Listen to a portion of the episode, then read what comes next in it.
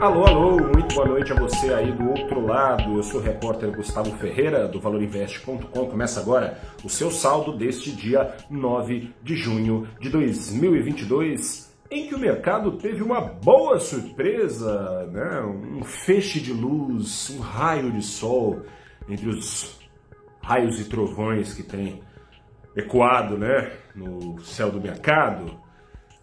O IPCA de maio trouxe uma boa notícia. O IPCA de maio ficou abaixo da expectativa do mercado e mostra uma baita desaceleração em relação a abril. Desaceleração especialmente por causa da queda do preço de energia. A bandeira tarifária de escassez saiu, entrou a bandeira verde, caiu o preço da conta de luz e caiu o ritmo médio ponderado de alta dos preços no Brasil de mais de 1% em maio para menos de 0,5%, perdão, mais de 1% em abril para menos de 0,5% em maio. E nada disso bastou para impedir a quinta queda consecutiva do Ibovespa, desta vez em 1,18%. Na briga entre o retrovisor e o que está por vir, em geral, o que está por vir é o que colabora mais para a formação de preços a cada pregão e o que está por vir não parece ser bom. Segue o mercado temeroso em relação ao risco fiscal, temor que começou com o boato na sexta-feira e a confirmação nessa terça-feira, na ideia de as palavras existem para ser usadas e é o caso. Subsídio no preço da gasolina.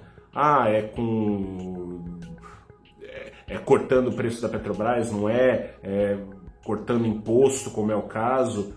Subsídio. Subsídio, até porque não é para sempre esse corte, né? Seria um subsídio até dezembro. A questão é que o risco fiscal e essa ideia do governo busca combater a inflação, o risco fiscal faz com que essa ideia possa ser um tiro saindo pela culatra. Por quê? Porque o preço do dólar sobe com mais risco fiscal. Se for confirmada essa, esse plano do governo de bancar os estados que deixariam de cobrar ICMS, bancar os estados furando o teto de gastos, sensação de risco fiscal tende a puxar o dólar para cima, puxando o dólar para cima, o Banco Central não tem muito o que fazer a não ser subir ainda mais do que já subiu e deve subir os juros, deve subir mais uma vez agora na próxima semana, na quarta-feira, e meio ponto.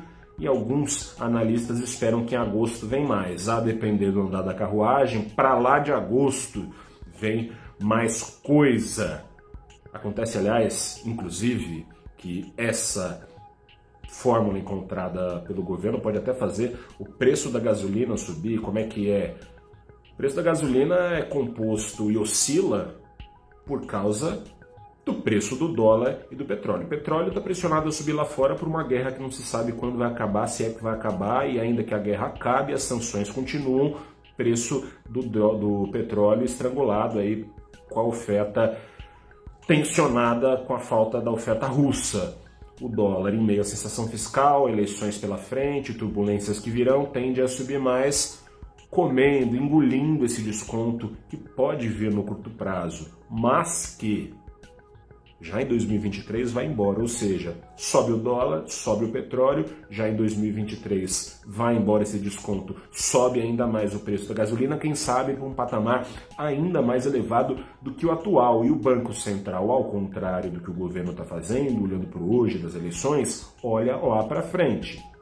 Tem a seguinte missão: que mesmo se o governo atrapalhar já é bastante desafiadora, de puxar a inflação hoje dos 12% ao ano para a altura de 3,5%, que é a meta em 2023. Vai conseguir?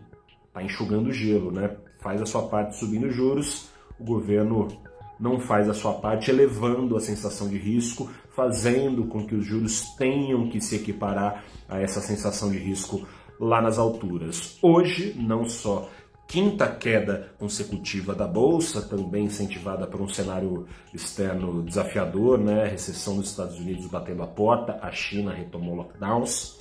Não só a bolsa com a quinta queda consecutiva, o dólar no Brasil com a quarta alta consecutiva, alta dessa vez de 0,55%, aos R$ 4,91.